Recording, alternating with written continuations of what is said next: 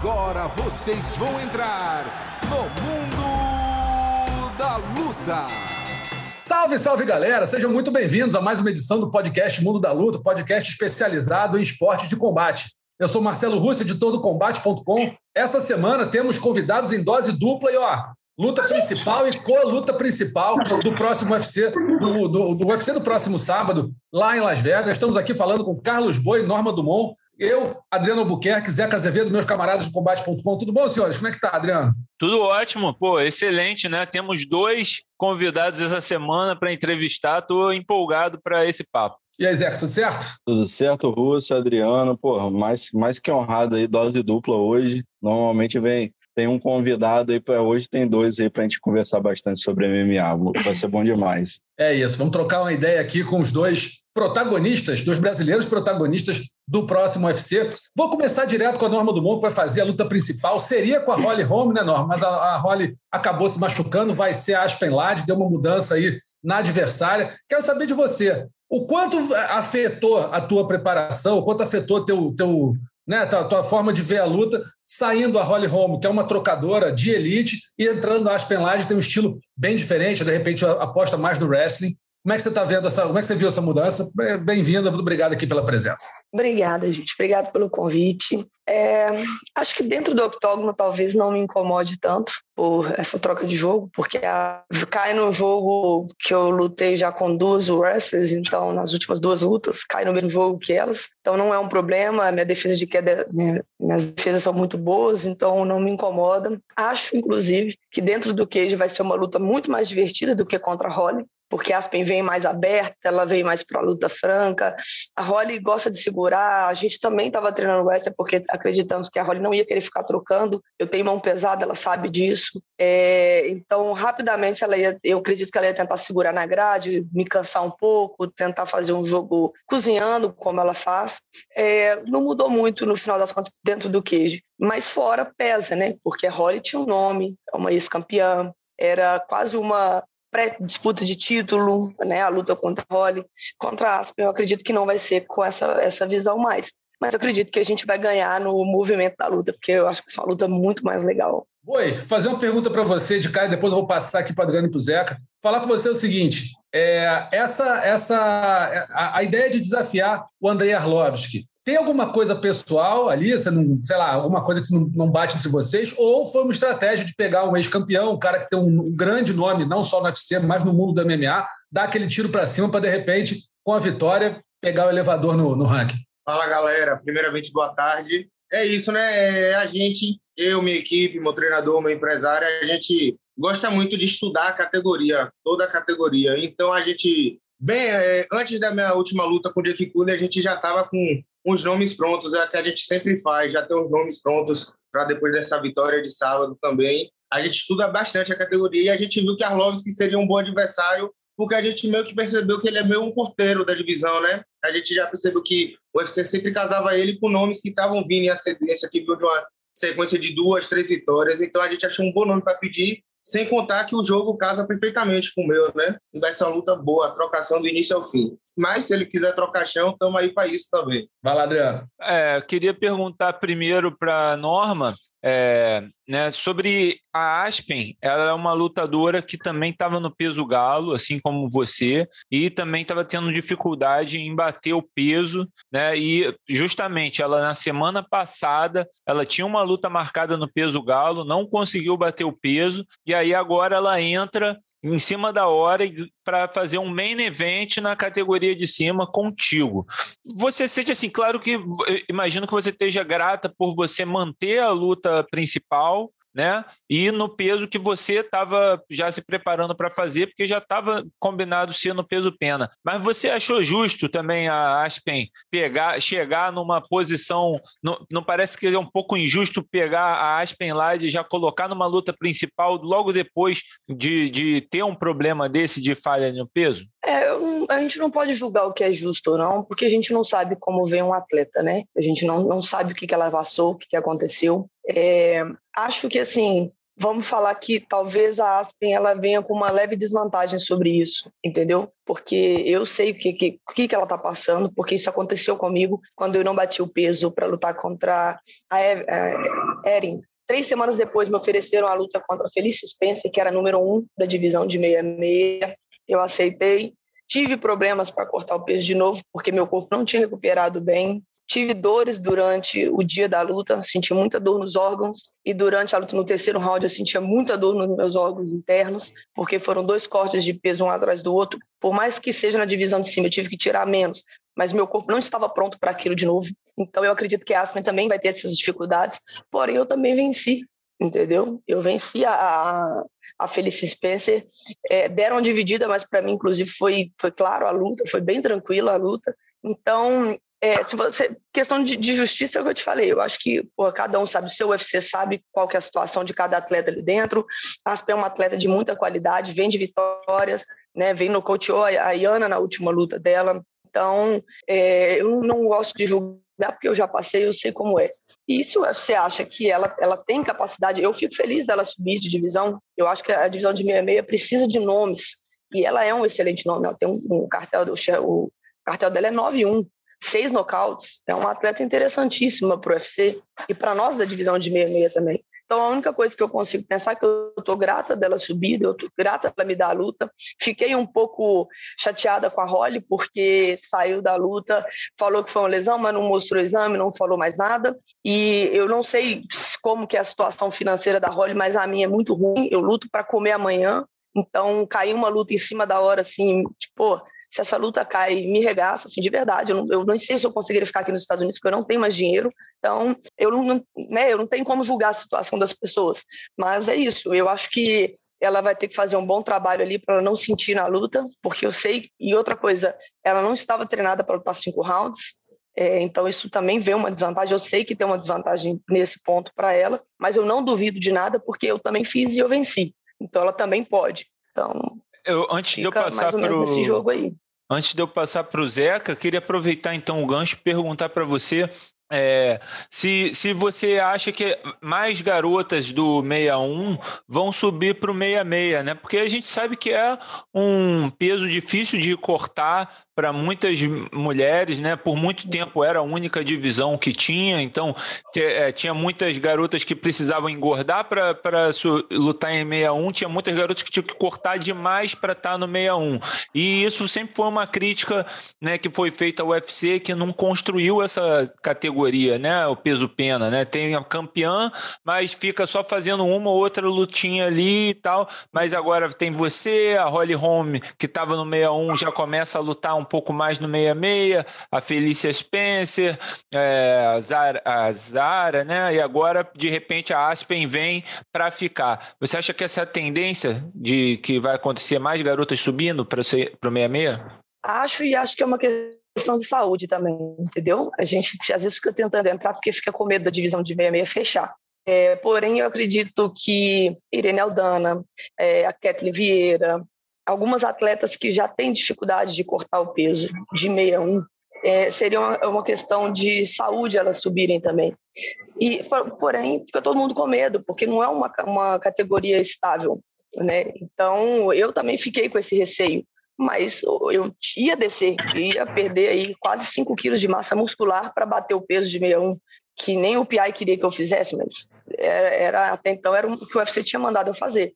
E aí eles decidiram, depois que eu venci a Felícia, dar uma chance para a divisão. Então eu acredito que isso abre porta para outras meninas que têm um grande talento subir também e começar a lutar se sentindo bem. A Chiazo também é uma atleta por 1,80m de altura, está fazendo o quê no 61? Bia Malek. Eu acho que com o tempo a galera vai entendendo que dá para fazer uma divisão muito interessante e muito legal na 66 também. Bom, Norma, é, eu queria aproveitar o gancho aí do que você falou sobre, sobre o risco de não ter essa luta, né?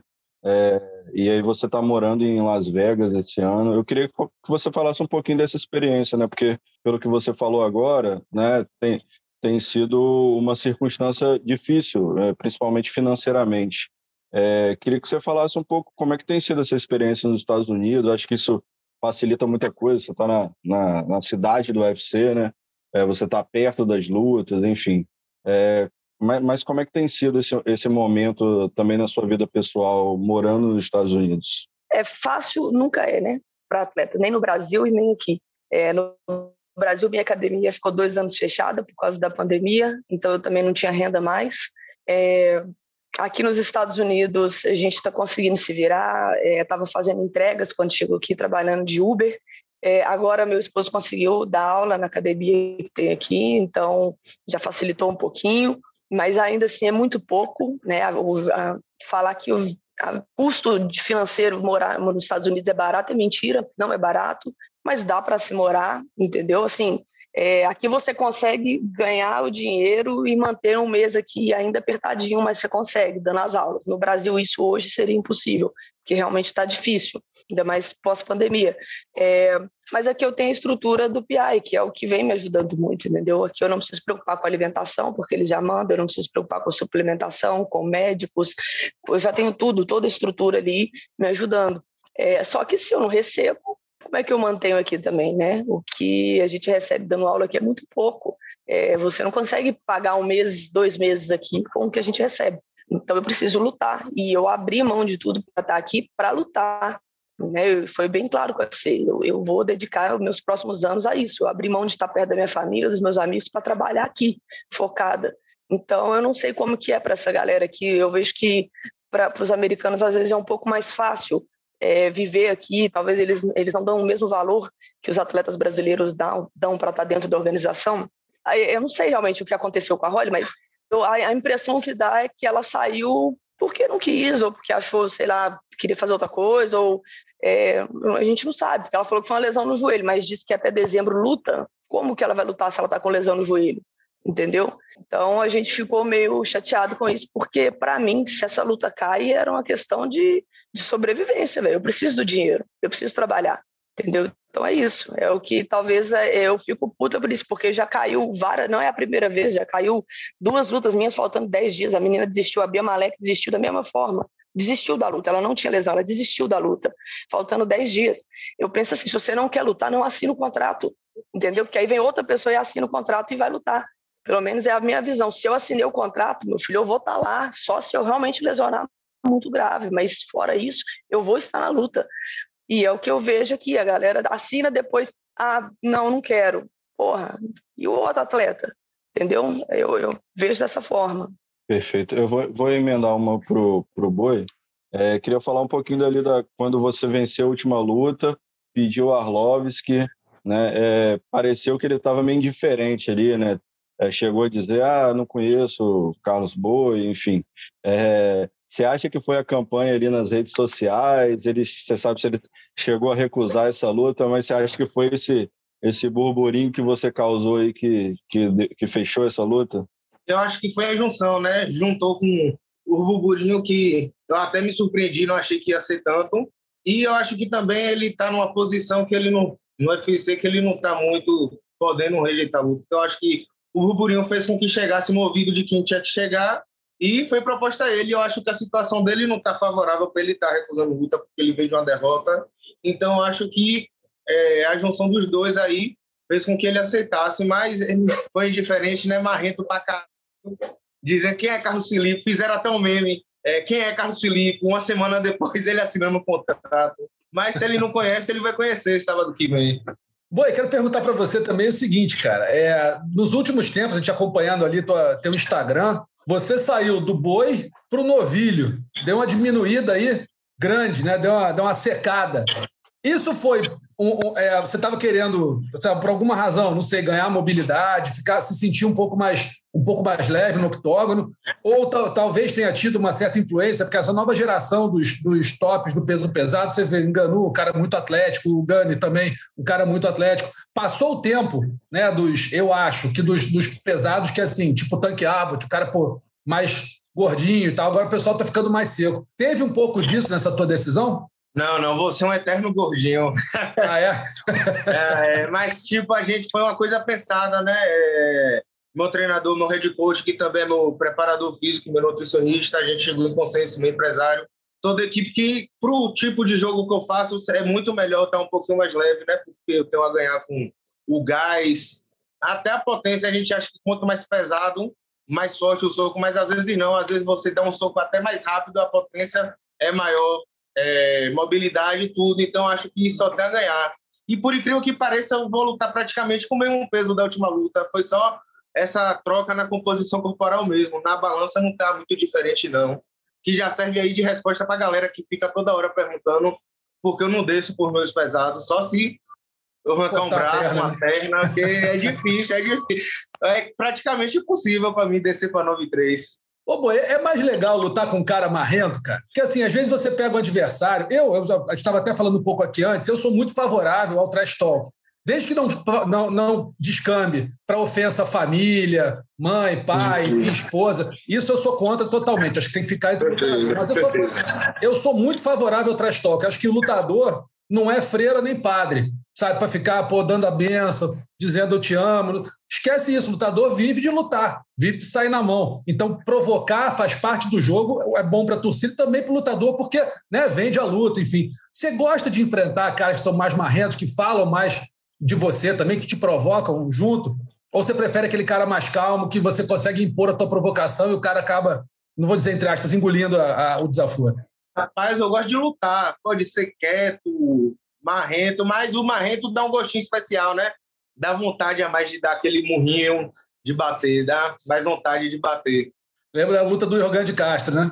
Que falou é, né, de rei do gado, não sei o que. Apimentou pra... Foi boa pra caralho, apimentou Foi. pra porra a luta. Mas virou amigo, né? Depois. É, brother, tomamos chopp no hotel mesmo. Norma, deixa eu aproveitar aqui e emendar uma para você. Você está falando um pouco da categoria peso-pena feminina, que é uma categoria né, até certo ponto rasa. E o que a gente vê hoje, não um cenário, sei lá, se um cenário mais para frente for, né, tiver mais nomes, bacana, vai crescer a categoria, todo mundo ganha. Mas hoje, me parece que ela vive muito em função da vontade da campeã, da Amanda Nunes. Quer dizer, quando ela quer lutar, aparece alguém para lutar com ela, enfim.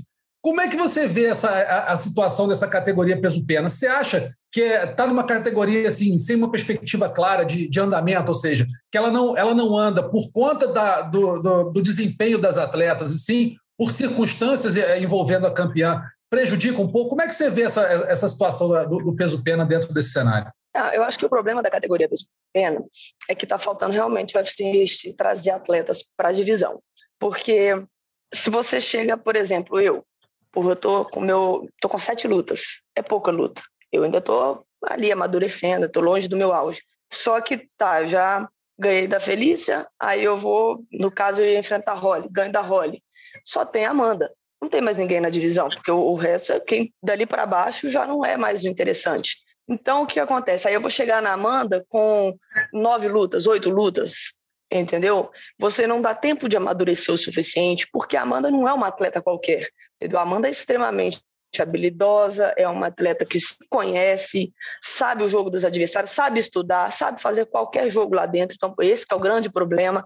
Ela sabe fazer grapple, ela sabe fazer strike, ela sabe acelerar, sabe controlar. Ela tem um autocontrole muito grande de uma atleta como a Valentina, que são atletas que já lutam há muitos anos, tem um, né? Então, às vezes esse é o problema não dá tempo da pessoa amadurecer para chegar e lutar contra elas no mesmo nível. Porque você pode ser muito talentoso, você pode ser forte, mas lá dentro conta também a, a experiência. Depois de uma certa quantidade de lutas, isso já não faz diferença, mas no início faz. Um atleta de seis, sete lutas é diferente de um atleta de 20 não tem a mesma experiência lá dentro. Depois de 10, 12 lutas, já não faz diferença. Ali dentro é, fica tudo igual. Mas é, existe esse problema.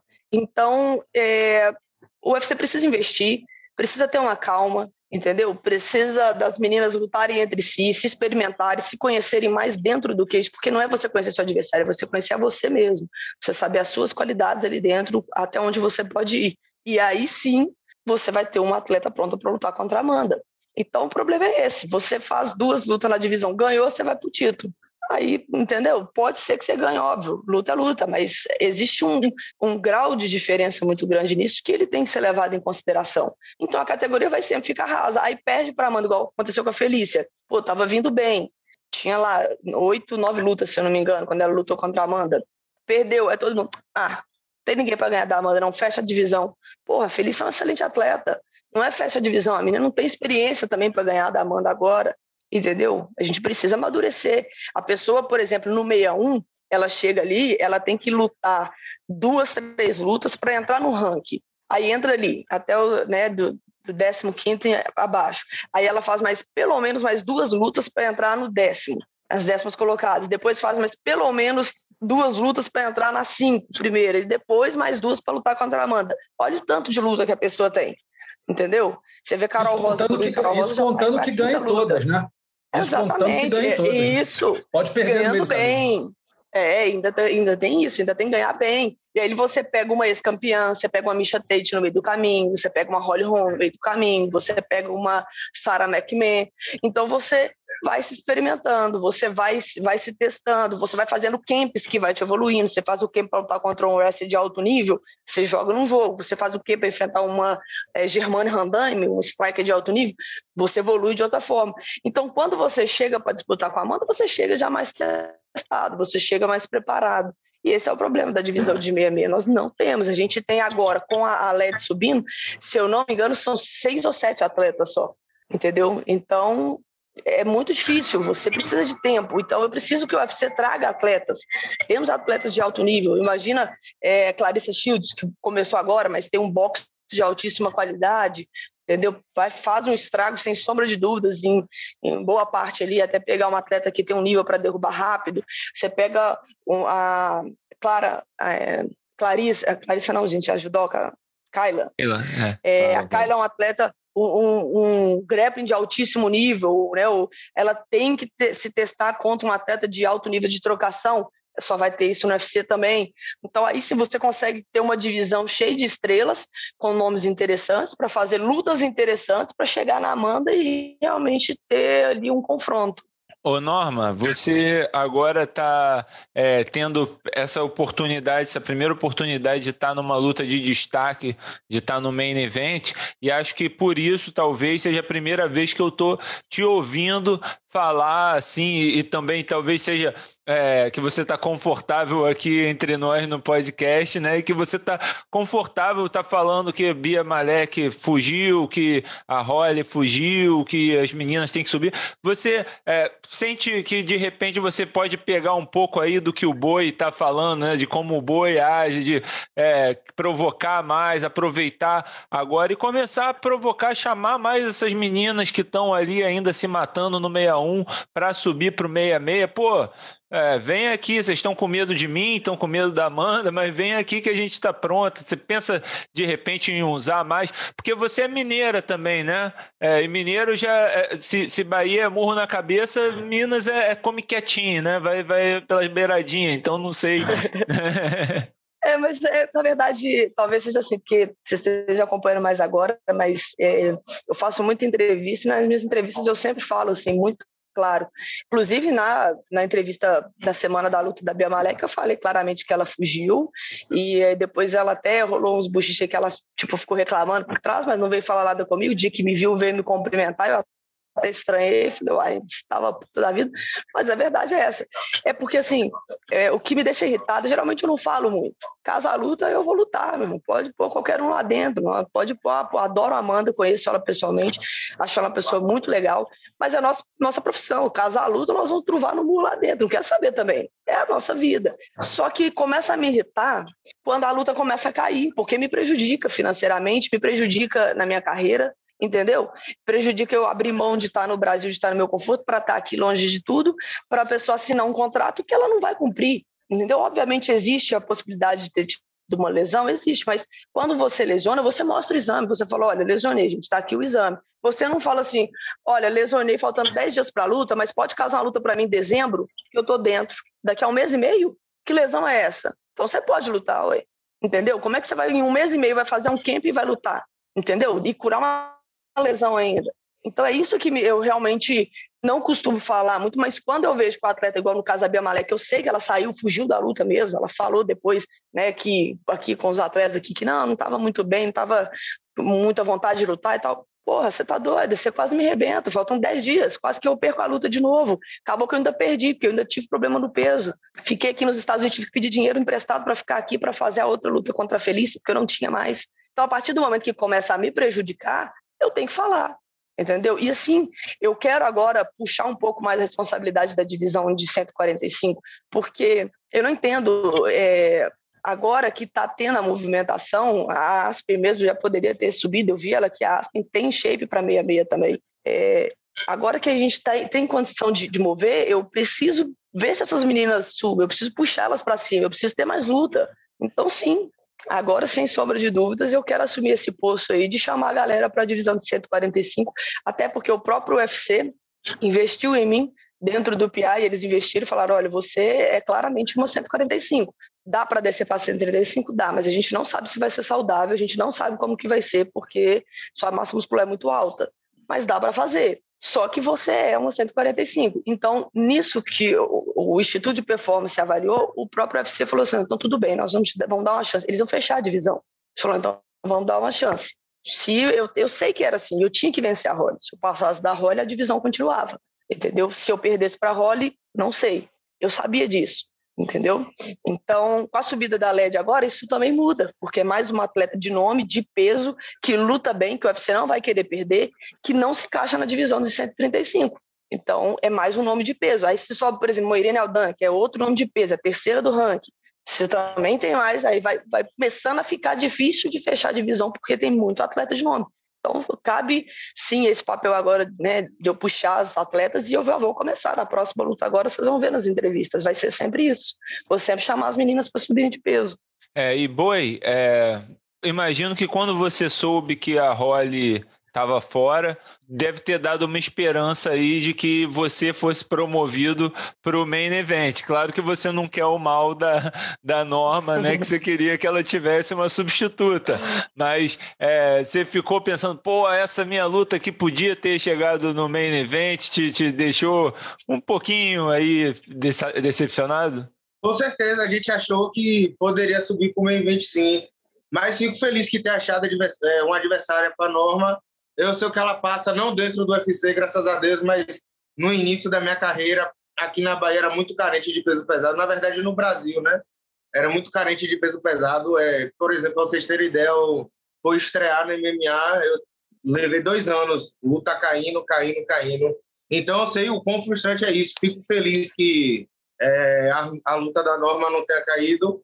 Mas eu achava assim que eu ia ser o main event. Achava assim. Inclusive já estava pronto, já estava pronto para brigar cinco rounds. Vou emendar aí no, na, na, pergunta para o Boi. Que, Boi, queria que você falasse um pouquinho então dessa preparação física sua para essa luta, é, com mais detalhes, assim, tipo, antes, antes você tinha um, no seu off, pós-luta e tal, subia mais de peso. Para essa luta mudou? Qual, qual, qual o peso que você, você ficou? Quanto que você baixou? E, e, e aonde que foram as mudanças? Era no que você comia? É um outro tipo de exercício físico? Como é que foi essa mudança física aí para essa luta? É, o principal responsável pela mudança, né, foi, é a comida, não tem jeito. Eu sou gordinho, eu gosto de comer para caralho, não tem segredo. Aí, por exemplo, eu sempre fiz dieta, desde que eu estreiei, eu sempre fiz dieta para lutar. Eu tô em camp e eu faço dieta, mas aí o que acontece? Eu sempre dou uma escapulidinha ali no meio da semana, às vezes, porra, vou para um treino de greve e saía exausto. Aí chegava de noite e tinha sparring e falava, pô, eu acho que eu mereço uma pizzazinha. Aí ia comer a pizza. Aí dessa vez acabou isso. Eu foquei mesmo, foquei, levei aí direto, sem sair mesmo. Para vocês terem ideia, meu, minha refeição lixo era um temaki, né, que nem é tão lixo assim. Então, é o principal motivo não foi mudança de treino, porque eu sempre treino forte. É, é uma coisa que eu gosto. Eu eu sinto prazer em treinar forte. Enquanto eu estou ali me matando, eu posso estar reclamando ali durante, mas a sensação de prazer depois de um treino, quem é atleta sabe, é muito bom. Então, eu gosto de treinar forte. Até quando eu estou sem luta, eu sempre estou me matando de treinar. Então, não foi especificamente o treino, foi a alimentação mesmo. Fiquei um pouquinho mais focado aí na dieta. Boa. E, bom, emendar aí para Norma. Norma, é, você falou na luta anterior é, e agora, enfim, explicando a situação do peso-pena, você falou o quanto, é, o, o, o quanto é difícil chegar para lutar com a Amanda sem ter né, uma longa experiência como, como a Amanda tem. É, e agora você está numa posição que você também falou de possivelmente estar tá muito perto, talvez, de ter sua chance pelo cinturão. É, e, e aí citou o caso da Felícia. O que, que acontece, então, na sua cabeça? O que, que você acha que acontece você ganhando da Aspen? É, você vai esperar essa chance? Acha que essa chance pelo cinturão vem? Você acha que não, não é a hora ainda? Enfim, ou, ou esperaria outro adversário no Pena? Como é que está a sua cabeça sobre, sobre o que vai vir? Justamente, talvez para não acontecer o que aconteceu com a Felícia.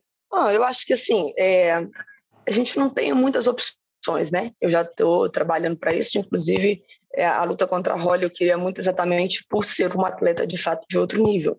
É uma ex-campeã, então é uma é um filtro, né? Germane Randam e Holly Holm são os filtros para chegar na Amanda. Se você não vencê-las, você não tem condição de vencer a Amanda. Então você precisa passar por elas. Obviamente que não é assim na, na matemática exata dentro do queijo, mas né, é uma, uma ideia. Né? As duas são tops de divisão, são atletas duríssimas e perderam para a Amanda com uma certa facilidade, inclusive. Né? A Holly foi nocauteada no primeiro round e a Germane foi dominada cinco rounds. Então, na teoria, você precisa realmente fazer uma frente contra esse filtro ali, que são as duas. É, vencendo a Aspen, primeira coisa, eu quero a luta contra a Holly, entendeu? Eu vou pedir a luta contra ela. Espero ela melhorar o joelho. Se é esse o problema, a gente espera e retorna em janeiro. Tá, vamos embora, entendeu? E porque eu quero a disputa com o título com a Amanda, mas eu quero ter a sensação de olhar para o outro lado e ter ali uma ex-campeã que eu sempre admirei, que assistiu e lutar desde que eu comecei, antes de disputar o título. Porque quando você vai para o título, você tem ainda a sensação de poxa vida, é, é sua chance, é o título, é aquele trem todo, é a Amanda do outro lado. E eu queria ter essa, essa pré-sensação contra a Holly ou contra a Germani. Então, o primeiro ponto é esse. Passando da, da Aspen, eu vou pedir a luta da Holly. Eu espero melhorar. Como ela disse que não é uma lesão muito grave, ela recupera rápido. Então, eu espero. E aí, meu tempo de descanso também. E a gente luta no início do ano. Seria ótimo, sem problema nenhum.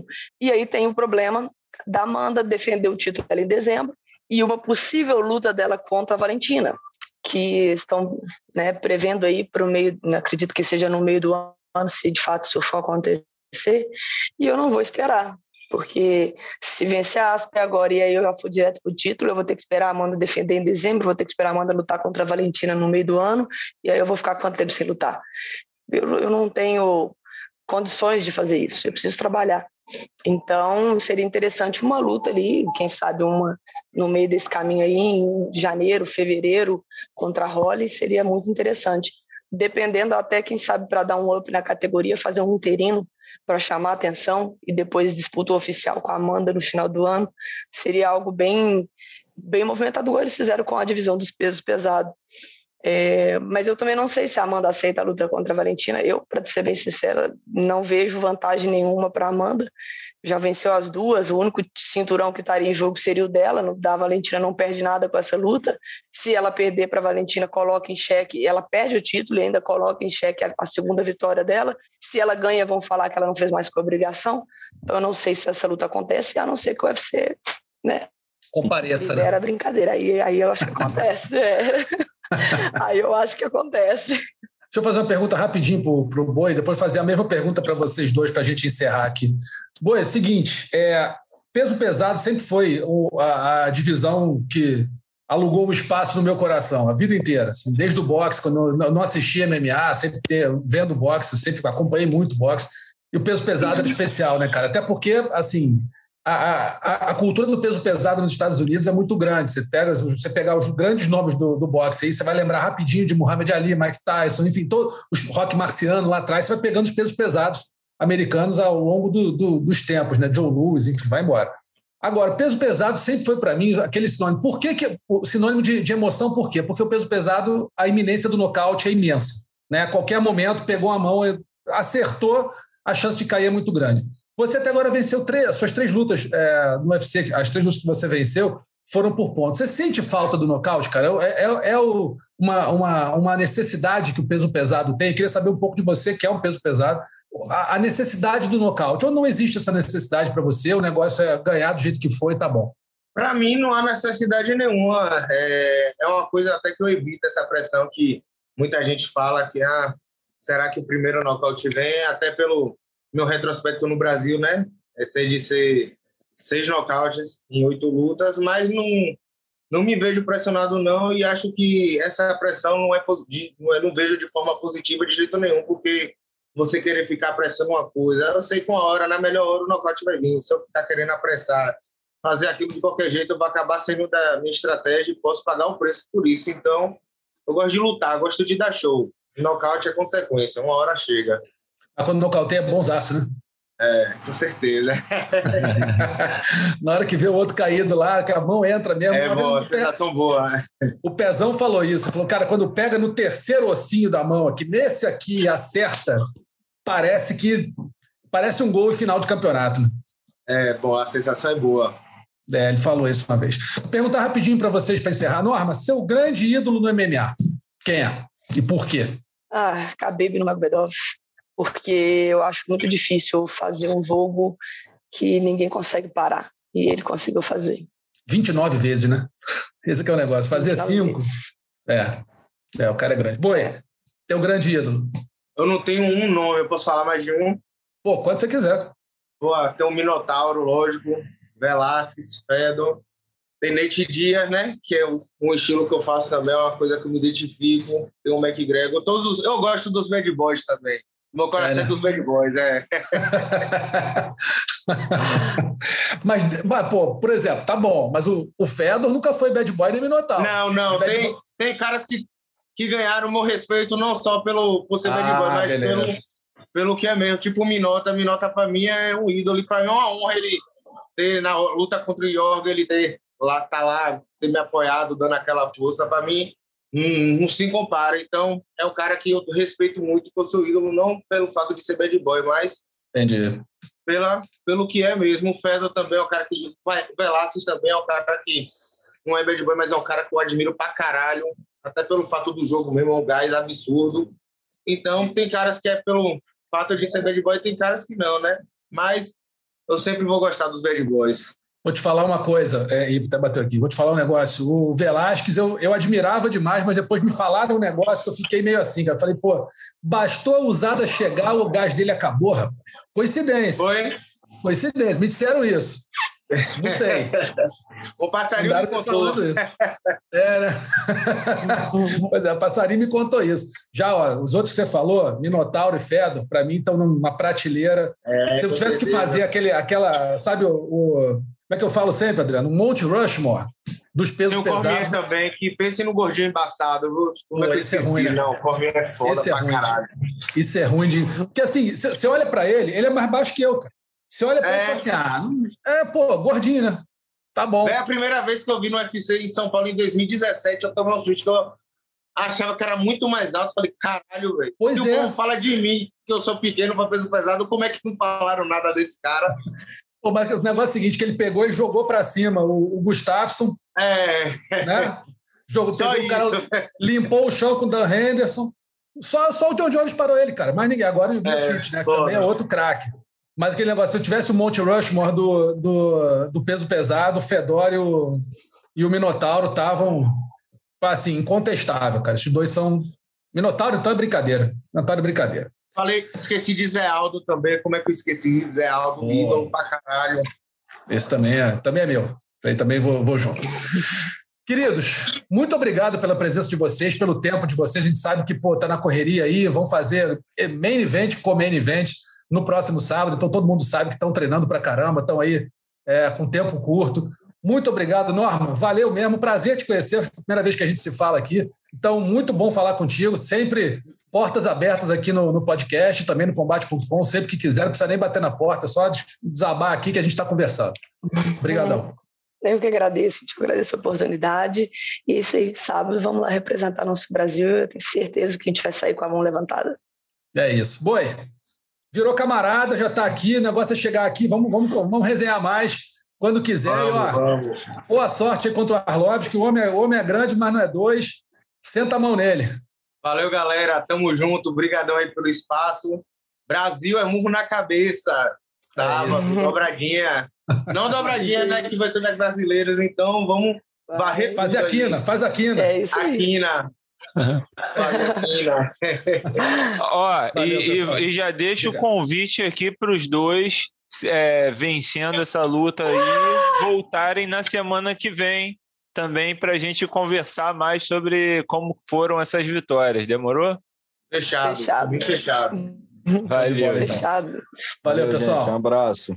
Tá aí então, meus amigos. Norma Dumont, Carlos Boi vão fazer as duas lutas principais do UFC que a gente vai comentar agora rapidinho, vamos bater um papo sobre o UFC LAD versus Dumont, que acontece no próximo sábado, a partir das duas, das duas horas da tarde, lá em Las Vegas. O Combate transmite o evento na íntegra, o Sport TV 3 e o Combate.com transmitem as duas, primeiras, as duas primeiras lutas do card preliminar e o site acompanha o evento inteiro em tempo real. Sempre lembrando, duas horas da tarde, horário de Brasília. Vamos começar pela luta principal, meus queridos.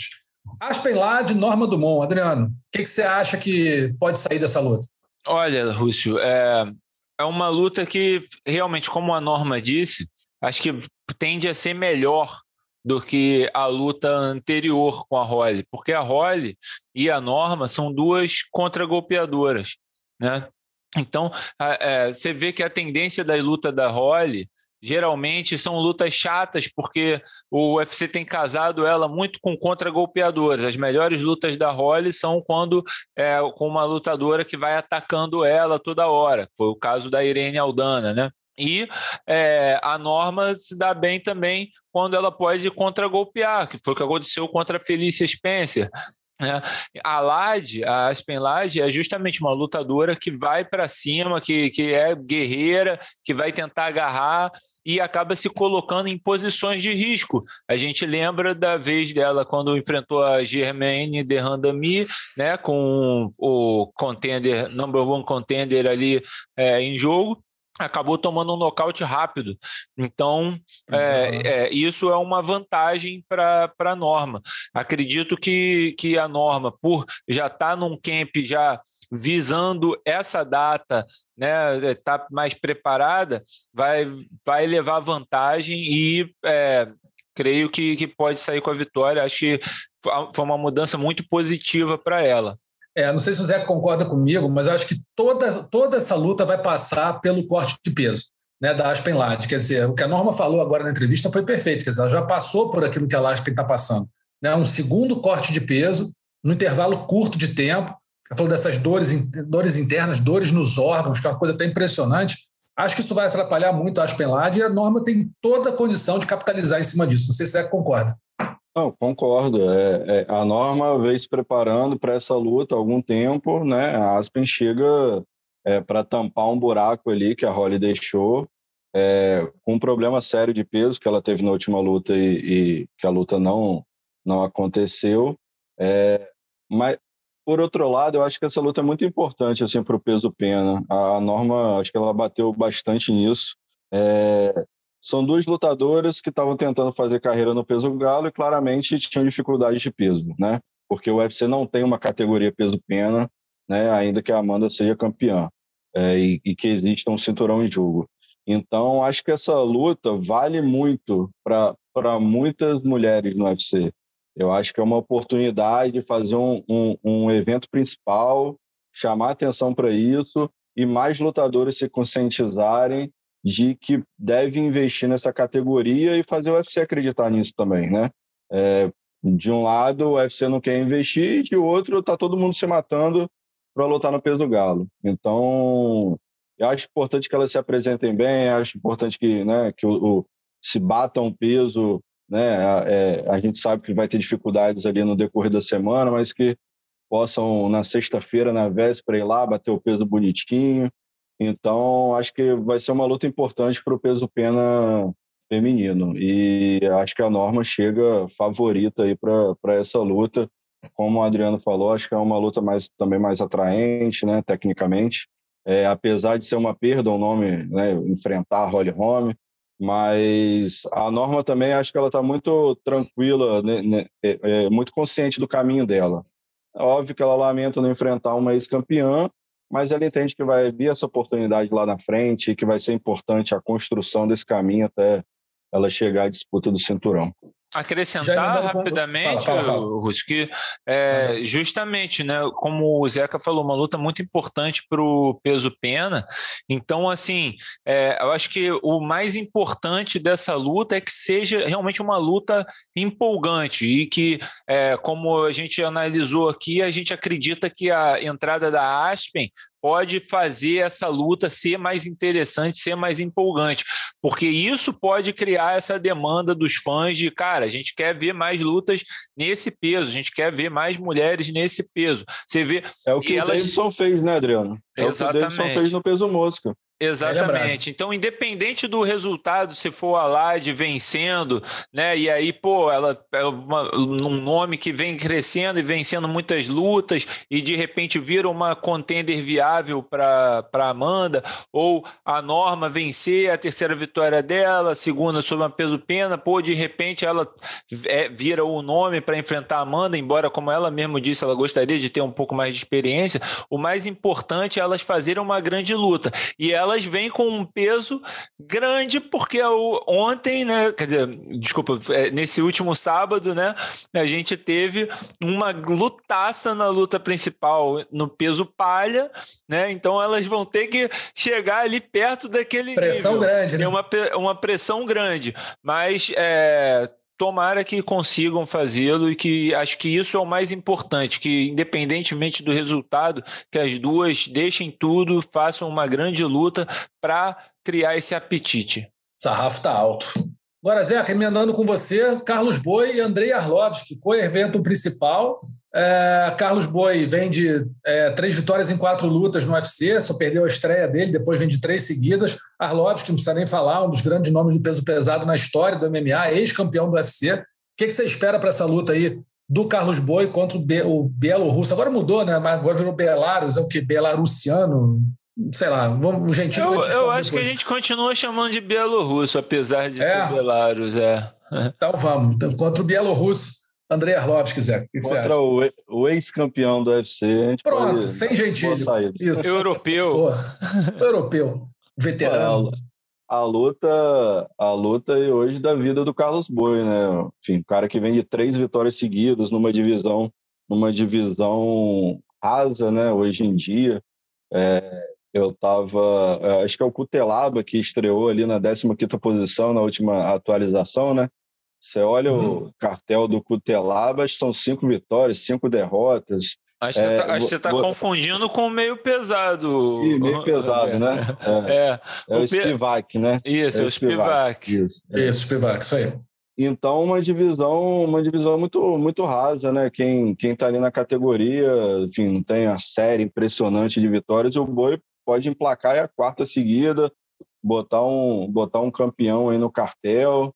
É, acho que é a luta mais importante da vida dele. Acho que ele se preparou, como a gente conversou um pouco, é, apostando muito no gás, né? É uma luta de cinco rounds. É, eu acho que o, a estratégia vai ser ir cansando o Arlovski, né? Enfim, é um cara super experiente, enfim, tem que ficar atento aí para não é, ele grudar ali fazer aquele jogo é, e o boi apostar aí, uma mão que entra, mas eu acho que ele vai. A estratégia é ir desgastando, minando as forças aí do quarentão e, e ganhar no gás.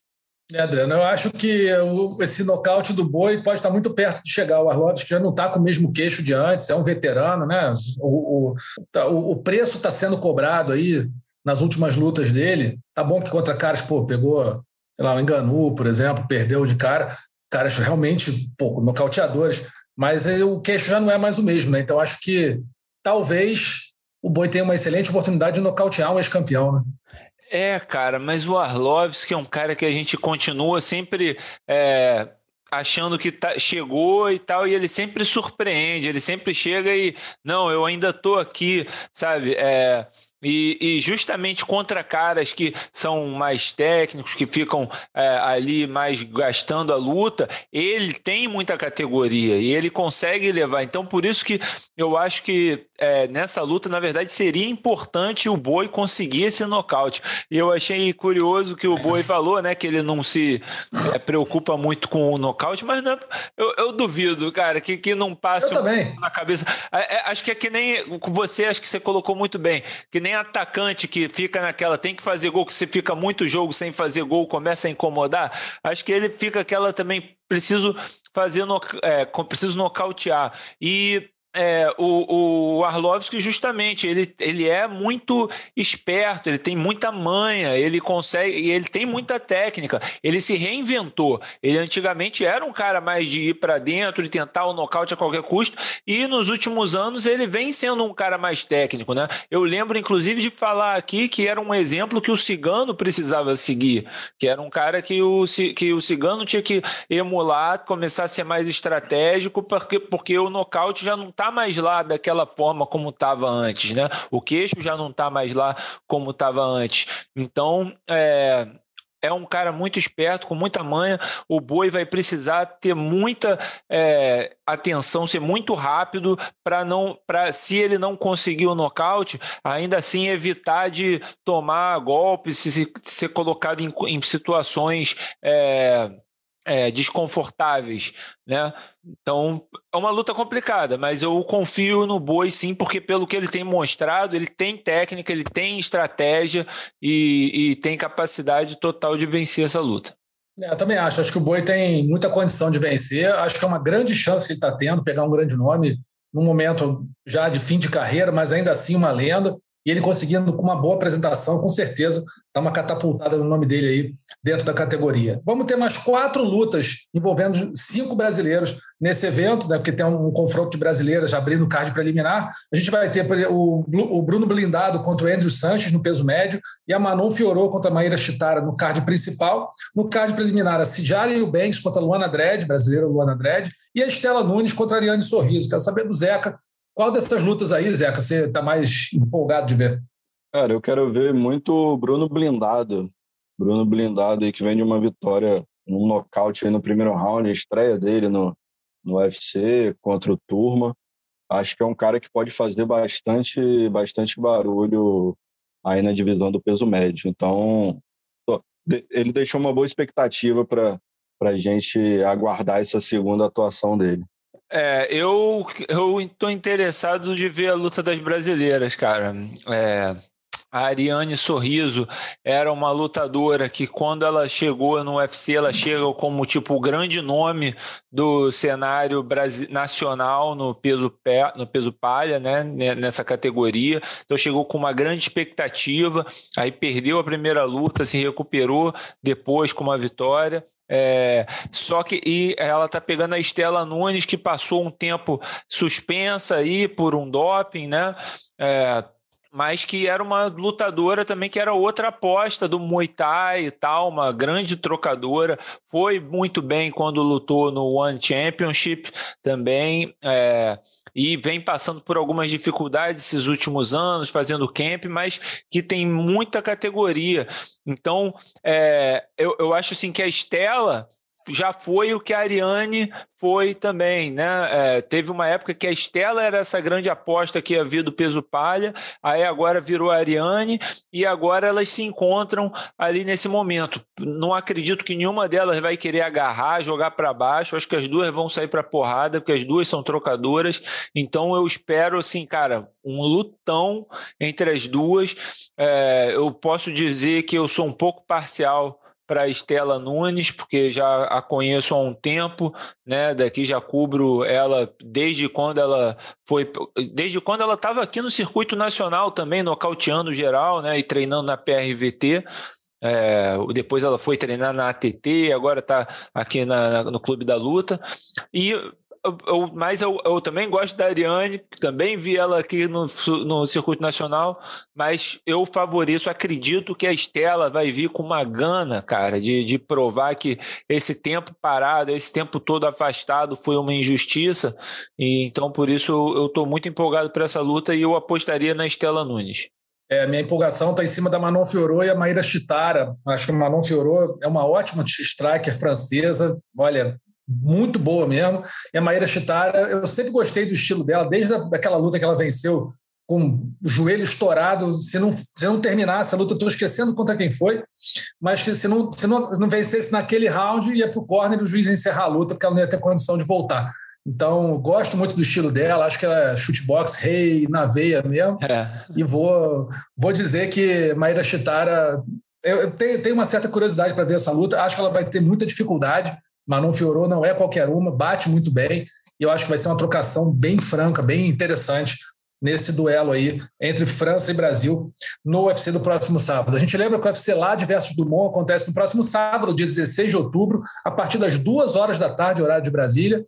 É, o Combate transmite o evento na íntegra e o Sport TV 3 e Combate.com transmitem as duas primeiras lutas do card preliminar e o site acompanha o evento inteiro em tempo real. A gente vai agora rapidinho falar do evento do último sábado, o UFC Derne versus Rodrigues, que teve uma luta sensacional entre as brasileiras Mackenzie Derne e Marina Rodrigues, fechando o card, fechando o evento.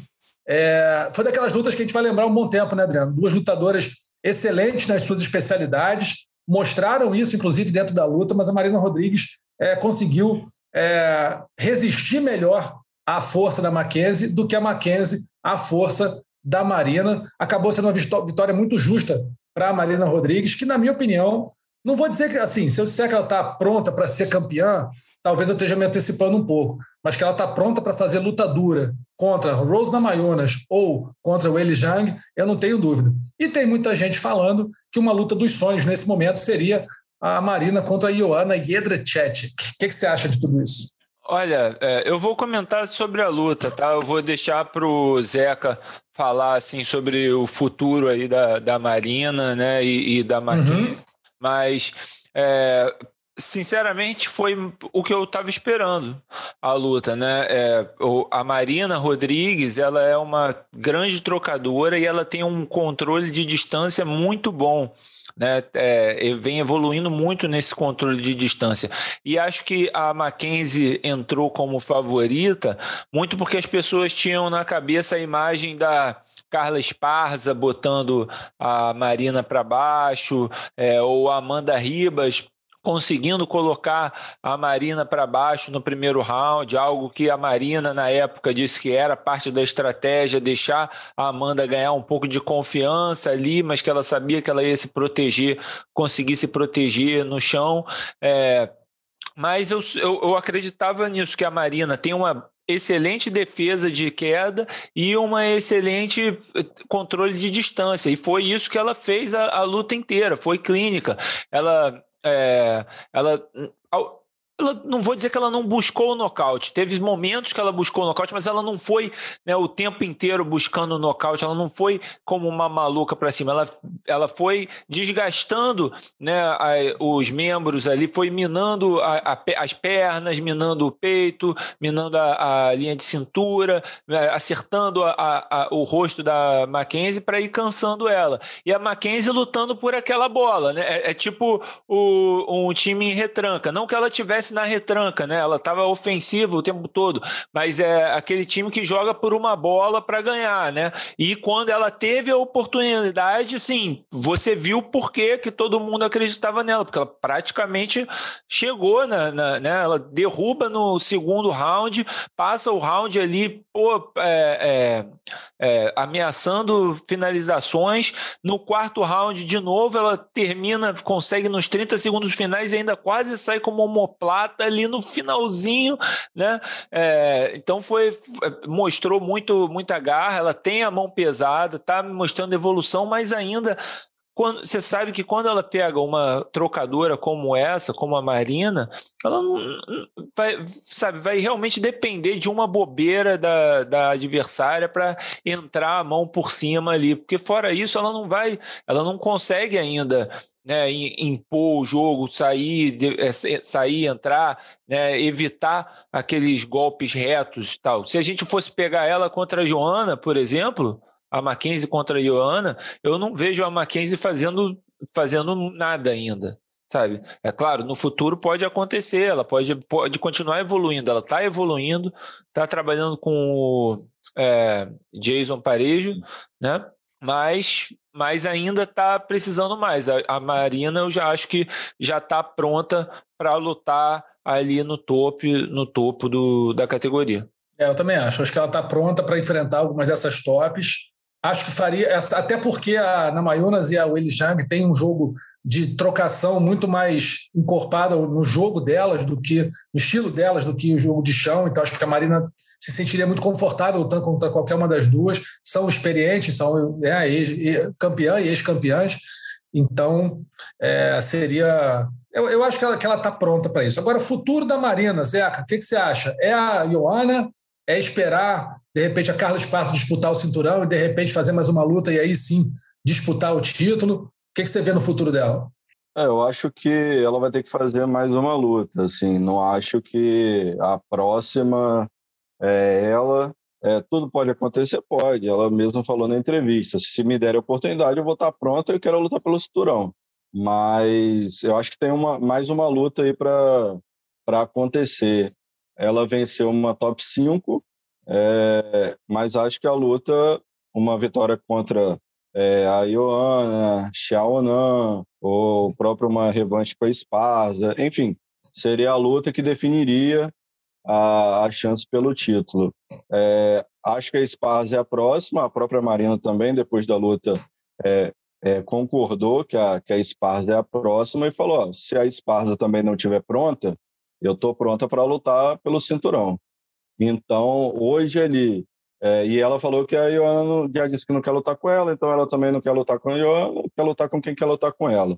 Né? E a Ioana vai fazer, acho que em março do ano que vem, dois anos que não luta, né?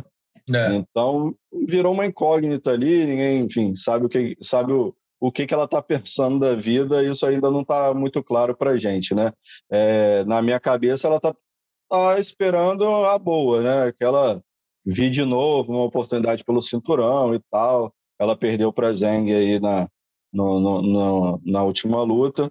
É, então acho que tem ali a Xiaonan para a Marina, né? E se a Iona quiser também, ótima luta. Se a Esparza também não quiser, sei lá, esperar, pode ser que tenha, sei lá, uma trilogia com a, a, a Zeng vence a Namayunas, o UFC adora isso. É, a depender de como for a luta, pode ser, um, pode ser uma lutaça, né, que a gente sabe que elas têm condições de fazer. Então, pode acabar tendo uma revanche, né? A Esparza venceu ela numa decisão dividida. Então, também tem uma história ali para vender essa luta e pô, quem vencer é a próxima desafiante. Então, acho que os dois caminhos mais claros para mim, possivelmente, primeiro a Xiaonan, que ela já, já disse que lutaria sem problema algum, e ou então uma revanche com a Esparza, se a Esparza entender também que, que não vai ficar esperando. E se cair no colo esse, essa disputa de cinturão, concordo plenamente com vocês, ela está pronta para fazer uma luta né, que é de igual para igual, não está não, não tá saindo atrás. A gente sabe que a Zeng e a Namayuna são pô, excelentes lutadores, mas a Marina atingiu esse, esse patamar. É, eu acho que a única coisa que eu fiquei me deixou muita certeza, no, até nas entrevistas da Marina e tudo, é que ela quer fugir da Esparza como o diabo foge da cruz. Porque a Esparza tem aquele antídoto tranquilo para complicar muito a vida dela, um wrestling chato, sabe? Aquele que. Então ela falou: ah, deixa a Esparza disputar o cinturão, acho que, tá, tá na frente, acho que ela está na frente. Não falou exatamente assim, mas o que eu acho que ela quis dizer foi o seguinte: ah, a Esparza acho que tem que disputar o cinturão mesmo. E ver o que acontece. Né? Se ela tiver que depois disputar o cinturão com a Esparza, beleza. É disputa de cinturão, tudo pode acontecer, mas acho que a. Que a não estou dizendo aqui que a Marina tem medo de lutar com a Esparza ou que é inferior, não é isso. Acho que o jogo da Esparza é ruim para ela. Já mostrou isso na primeira luta e acho que se a Esparza estiver treinando, estiver bem preparada, vai continuar sendo ruim. Né? Mas, sei lá, só acho que a Marina Diga. Ou de repente a Marina tá assim, ela já sabe que, tipo, se a, a é, Esparza chega no cinturão e a Marina tá numa boa sequência, ela tem uma história para vender, para pedir a chance, Sem dúvida. Entendeu? Porque aquela uhum. derrota dela, né, eu mantenho até hoje que ela não perdeu. Entendeu? Que a uhum. Esparza colocou para baixo e não fez nada. Não fez nada. É. A, a, Marina acertou mais de baixo para cima, sabe? Mesmo estando por baixo. E quando teve em pé, acertou mais. Então, é, se a Esparza chega e ganha, né? E é campeã, ela tem uma historinha ali para contar. Agora, é, enfim, isso talvez seja, seja a forma que eu vejo essa, de repente, ela evitar chamar a Esparza agora. É, pois é, o negócio é que assim, normalmente quem fica por cima no chão leva vantagem. Ah, mas o de baixo bateu pra caramba, mas os juízes não, não pontuam assim. Sim, sim. Né? Eu, até, eu concordo contigo. Que assim, a Marina te, fez mais, fez, mas o problema é que a Esparza jogou com a regra embaixo claro. do braço, jogou no chão, foi cobertor de Esparza ali, ficou em cima, cobriu a Marina, não adianta que não saia por nada. E esse é um jogo que não favorece a brasileira, né? Então, mas eu acho que talvez hum. a, a, o que a Marina tem mostrado para a gente depois dessa luta é que ela está evoluindo. Exatamente. Eu acho que não, não acho que não claro. seria exatamente a mesma luta e foi o que aconteceu ontem, né? Ontem ela quase, ontem ela chega a ameaçar um triângulo de mão na, na Mackenzie. Na Mackenzie. Na Mackenzie, né? Claro, a gente sabia que a Mackenzie é experiente ia sair daquela Toda posição, mas é. em, em algum momento sim pareceu até que estava bem encaixado. Não, estava bem encaixado mesmo. Estava bem encaixado. Só que, assim, faixa preta é outro nível, né, cara? Que. Tá encaixado, mas o cara tem as manhas de sair daquilo ali. Tem a habilidade, a tranquilidade de sair daquilo ali. Mas, voltando à Esparza, eu acho que, e a Marina, eu acho que a Marina quer que a Esparza dispute o cinturão. Ela vai fazer uma luta, ela já botou a Yan Xiaonan aí, que eu acho que é uma luta pô, muito boa e interessante para ela. E dali vai sair a próxima desafiante, quase com certeza. A não ser que a Ioana apareça aí de repente, saia né, com atrapalhar o... muito boa atrapalhar os planos de todo mundo. Mas, assim, pelo que está parecendo, a Ioana vai ter que voltar aí atrás da Marina nessa corrida. Vamos ver o que acontece. Tivemos também Matheus Nicolau enfrentando, agora me fugiu o nome do, do adversário Tim Elliott. Tim Elliott, o previsível Tim Elliott, e né, mostrou por que foi muito mal demitido quando foi cortado do UFC, fez uma luta muito inteligente, uma luta pô, consciente o tempo todo, não entrando na pilha de confusão do Tim Elliott ali, naquele estilo meio pouco ortodoxo, e acabou levando a vitória. Quero saber o que, que você achou da, da luta, Adriano. Depois o Zeca vai falar para mim o que, que podemos esperar para o Matheus Nicolau nas próximas lutas. Ah, não tem nem muito o que dizer, né? Foi isso, Tim Elliott, aquele estilo malucão que é fazer, quer provocar, quer falar, quer fazer e tal, e acaba não fazendo nada, né? É, tá fazendo muito aquela coisa, fica fazendo muito truque de mágica, que muita ilusão, mas na verdade não tá fazendo porcaria nenhuma.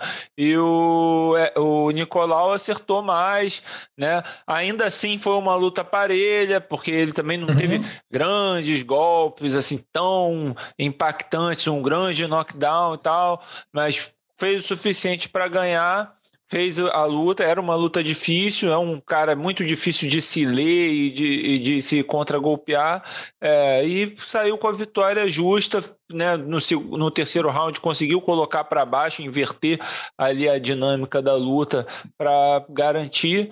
Então tá de parabéns o Nicolau e a estratégia aí da Nova União para ele vencer essa luta. É, gostei muito da, da, da precisão do, do Matheus nos golpes de encontro. Quer dizer, o Elliot se mexia, ele conseguia ler muito bem a movimentação do Elliot e conseguia encaixar os golpes na hora certa. Né? Não jogou, não desperdiçou golpe praticamente. Não, não me lembro dele ter errado muitos golpes nessa luta. Isso acho que foi determinante para a pontuação dele, para ele pontuar durante todo, todo o combate. Gostei muito do corner dele, que foi assim, certo, foi preciso dizer: olha, acho que você perdeu o primeiro round, o segundo acho que você ganhou, tem que ganhar o terceiro para garantir. Então, acho que o, todo o trabalho ali foi muito bem feito. Né? Nicolau, o que, que a gente pode esperar dele, Zeca, para ele né, nos próximos tempos aí? Bom, acho que agora tem duas vitórias aí nessa volta, né? O, uhum. o Matheus. Estava é, vendo a divisão aí do peso mosca, né? Vai ter disputa de cinturão, Brandon Moreno e Davidson, trilogia aí e quase todo mundo já com luta marcada e tal. É, eu acho que tem, tem agora, possivelmente ele suba para o nono lugar né, no ranking, que era o lugar do Elliott, é, e aguardar essas lutas acontecerem. Acho que ali só tem o Askarov e o Pantoja, que é número 2 e 3 ali, não, não são adversários para casar uma luta é, ra rapidamente com, com o Matheus. Então, nessa lista aí, espera todo mundo lutar. Kai Cara France, Brandon Roivo, é, Bontorin, Schnell, qualquer, qualquer um desses aí. Acho que o próximo passo é pegar alguém ali do, do, entre o top 5 e o top 10, né? Obviamente, de preferência acima dele. É, então, engano, acho que são esses caras. E se não me engano, o Bom Torim tá é suspenso, né? Por doping, alguma coisa assim. Não, ele, ele, ele tá com luta marcada agora com o Brandon Royval. Ah, já né? cumpriu, já cumpriu. Ele já tinha cumprido, ah, eram alguns meses, acho que foram seis meses, eu acho. Ah, okay. Isso, tá com luta marcada aí. Mas e eu acho que é um, um, ah, um, nome, um nome assim muito muito interessante para a gente acompanhar. Assim, acho o Matheus, como você falou ali também do Corner, né, um cara muito cerebral ali, um cara que lê, lê bem a luta. E eu também é isso, tem um corner consciente. Ele falou isso também na entrevista a Evelyn Rodrigues lá em Las Vegas depois, né? E justamente isso, né? O corner primeiro round falou: você perdeu primeiro round, a gente precisa recuperar. No segundo, do segundo para o terceiro, ele falou: você ganhou, mas de novo, reforçando. Primeiro, né? Possível, provavelmente perdemos, então temos que correr atrás desse terceiro. E, e eu não lembro um ex-lutador do UFC que estava no corner do Elliott, é, que nas redes sociais hoje ele reconheceu é, que faltou é, essa consciência. De falar a verdade, né? E de, de falar para o Elliot acelerar no terceiro round, porque ele precisava vencer. Então, é e, e aí o terceiro round dele né, já não foi de quem está naquela gana, sabendo que precisa ganhar de qualquer jeito. Então, é importante também essa consciência do lutador e da equipe dele de como está a luta. É, e só por último, registrando aqui, o Felipe Cabocão acabou, acabou perdendo para o Cris Gutierrez, uma luta que acho que não teve muita dúvida. O Cabocão parece que sentiu um pouco o corte de peso, estava com o gás já mais baleado no fim e acabou sendo derrotado pelo Cris Gutierrez. Foram os, os brasileiros desse evento do último sábado. Vamos rapidamente aqui, pessoal, para os destaques da semana. É, nocaute, finalização e vergonha da semana. Nocaute, acho que não tem muito o que falar. Foi, não, não veio do MMA, saiu do boxe, o Tyson Fury em cima do Deontay Wilder na disputa do cinturão peso pesado do Conselho Mundial de Boxe. É, nocautaço, um lutão, né? cinco knockdowns, a luta pô, muito movimentada, dois pesos pesados de elite ali. Tyson Fury acabou nocauteando e vencendo pela terceira vez, se eu não me engano, o Deontay Wilder. Segunda, e, não, segunda, segunda, segunda vez. Porque a primeira luta foi empate. Isso, foi isso então. Foi empate, venceu agora a segunda vez o Deontay Wilder lá em Las Vegas também, foi na T-Mobile Arena, e conseguiu ficar com o cinturão dos pesados do Conselho Mundial de Boxe. Acho que essa aí não tinha nem muita dúvida no nocaute da semana, não tem como não ser dele. Finalização, vamos botar rapidinho aqui. Duas lutadoras do UFC que aconteceu no último sábado. Maria Gapova sobre a Sabina Mazo ou a Lupita Godinez em cima da Silvana Juarez. Adriano, quem você vota? Olha, eu vou com a Lupita porque apesar da Silvana Juarez ter aceito a luta de última hora, né, é, né em cima da hora, para substituir. A, Silvana ia lutar no contender, aí caiu a adversária da Lupita, entrou a, a Silvana, mas é, porque a Lupita trabalhou por aquilo ali desde o começo. Ela queria, era isso que ela queria. Ela queria botar para baixo, ela queria ir para coisa e ela pega as costas, né? E aí é, é, joga aquele jogo de xadrez do jiu-jitsu. A, a, a, Silvana defende, quer defender o pescoço e deixa o braço. E a Lupita foi e aproveitou e pegou o braço, né? A Dagapova é, foi oportunidade. Na verdade, a, a, luta era um nocaute. A, a, vitória dela, na verdade, foi um nocaute que ela, é, quando a. Transformou a, em finalização. Transformou em finalização, porque assim que a Mazo caiu, ela foi encaixou o Mata-Leão e rapidamente bateu. Né? Então, acho que a Godines teve mais mérito, assim, mostrou mais técnica, mais desenvolvimento do jiu-jitsu. Vou acompanhar esse relator aí, né? Essa aula aí. É, vou ficar com a Lupita também, fazendo o registro, então, aí que quatro mulheres pela primeira vez, os Levando bônus, bônus né? os bônus do, de todo o evento foram para as mulheres. Então acho que vale, vale o registro. O que assim, ó, nunca, nunca, é, nunca não é merecido, né? Foi muito merecido que as quatro levassem bônus, é uma ocasião legal, histórica, as quatro, mas a luta do, do Randy Brown com o Jared Gooden, que foi o co-evento principal, merecia também um, um bonuzinho, né? Eu cheguei a colocar no Twitter, Às eu acho que devia pinta, ser né? duas. Eu achei que devia ser duas lutas da noite, a, a Marina e a Mackenzie, e o Gooden contra o Brown. Mas, infelizmente. Cara, mas... Eu vou, eu vou só discordar um pouquinho de você, porque eu acho que a luta do Randy Brown com, com o Jared Gooden foi muito boa por causa do Randy Brown. Acho que o Gooden não fez, lutou bem, mas eu acho que o Brown deu um show. Então, assim, ah, acabou que levantou o nível da luta, eu, mas para mim a, a, luta final foi mais. É, dois lados, entendeu? Não foi não, um, eu, eu um discordo completamente. Eu discordo, com, com, bom, eu discordo ah, eu completamente. Achei. A gente vai ficar muito tempo nessa discussão, mas assim, o Gooden a, a, a, é, engoliu muitos golpes, mas também sempre não parou de ir para frente. Também acertou é. boas bombas, assim, sabe? Eu achei que foi uma luta bem muito boa, mas enfim, não, o Careca vai resolver isso. O Careca vai resolver isso, chamar no escritório, falar: tá aqui seu cinquentinha. Toma aqui tá também seu cinquentinha. Aquele, tira do bolso na hora. Rir, né? É, é isso. todo mundo. É, toma um carro para cada um isso. e tá tudo certo também, ninguém reclama. Eu também voto na, na, Lupita Godines, acho que foi ela buscou a finalização muito mais do que a Maria Gapova, que assim foi o que o Adriano falou e falou perfeitamente. Foi um nocaute que ela transformou em finalização. Quando viu a oportunidade, a, Sabina Mazo caiu ali e acabou. É, só finalizando com uma, uma, um mata-leão. Mas, para mim, Lupita Godines construiu o, a finalização dela, mesmo que a Sabrina Juarez não fosse tanta coisa assim. Sa, Sabrina não. Silvana. A Silvana Juarez não fosse tanto assim, mas, enfim, finalização raiz da nossa é, Lupita Godines. A vergonha da semana, senhoras, ficou para o nosso Luiz Penha, peso leve do UFC, que foi preso essa semana, foi detido essa semana por violência doméstica e agressão Teve um, uh, parece que ele voltou na sexta, postou na sexta-feira uma foto dele com a namorada, a lutadora Jamie Driver, dizendo: pô, vocês achavam mesmo que ele acabou, não sei o quê, e no sábado é detido por conta de violência doméstica, provavelmente contra ela. Não temos tantos, tantos detalhes assim, mas enfim, está ficando já chato ficar falando dessa de lutadores. Chato não, temos que falar, mas fica desagradável saber que lutadores estão aí aprontando esse tipo de, de crime. É, lutadores de elite né, do, UFC, sempre envolvidos com esse tipo de situação. Portanto, vergonha da semana, o nosso Luiz Penha, peso leve do UFC.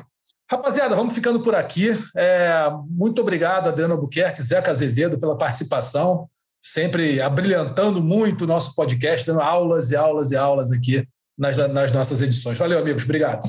Valeu.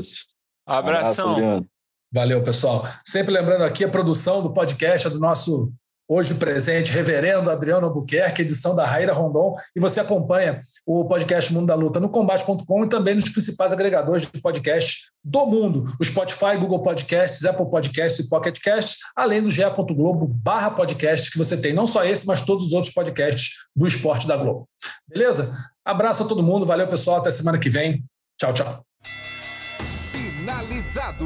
Semana que vem tem mais Mundo da Luta.